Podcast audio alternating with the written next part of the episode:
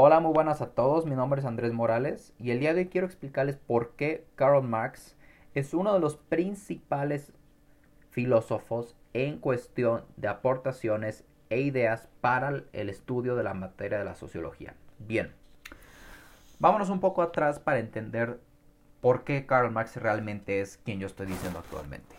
Hubo un punto de la historia que tanto la ciencia como la filosofía querían entrar a estudiar la sociedad, pero de una manera científica. Sin embargo, Karl Marx fue de los primeros filósofos en aplicar un estudio y un enfoque objetivo y metódico. Él no se inclinó en el estudio sociológico, sino explicar de manera matemática e histórica para el análisis de la desigualdad social. Marx crea firmemente en que para lograr el cambio social hace falta la acción política en lugar de la ciencia como propone Comte y otros científicos y también filósofos.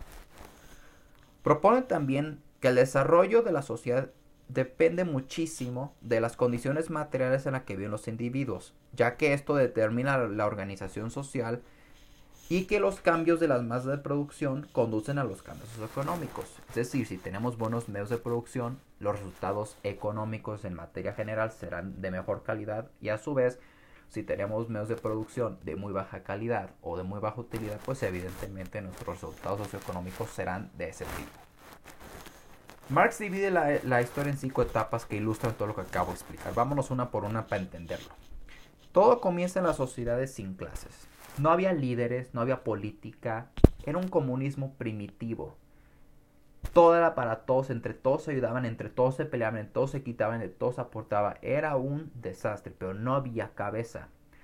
Después empezaron a surgir los primeros líderes y primeros imperios y gobiernos. Aquí empieza la segunda época que se llama la élite social. Aquí ya existían esclavos, gente que trabajaba para la alta sociedad, para los altos mandos, ya que estos proponían los cambios de la sociedad, pero ponían a otros a trabajar.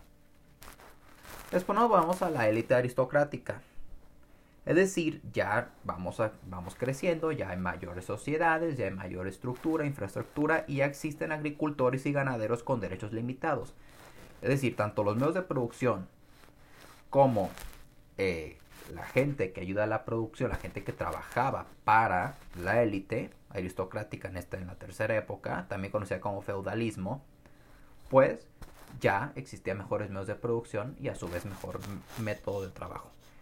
Pasamos a la burguesía, clase dominante de la sociedad capitalista, en otras palabras el capitalismo. Trabajadores que no poseen los medios de producción, es decir, los ricos en esa época, la burguesía, eran los que proponían los medios de producción y tenían gente que trabajaba para ellos, pero estos no tenían ningún medio de producción en ningún medio, ellos solamente recibían un salario por su trabajo. Fin de la historia.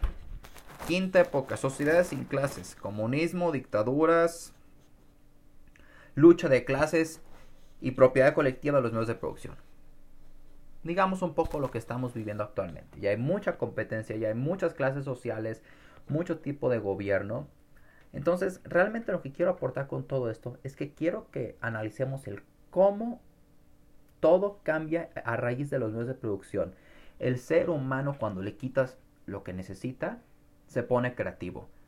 Todo depende del crecimiento económico y así es como se ha creado nuestra sociedad. Espero que haya quedado muy clara mi aportación de Karl Marx y nos vemos hasta la próxima. Hasta luego.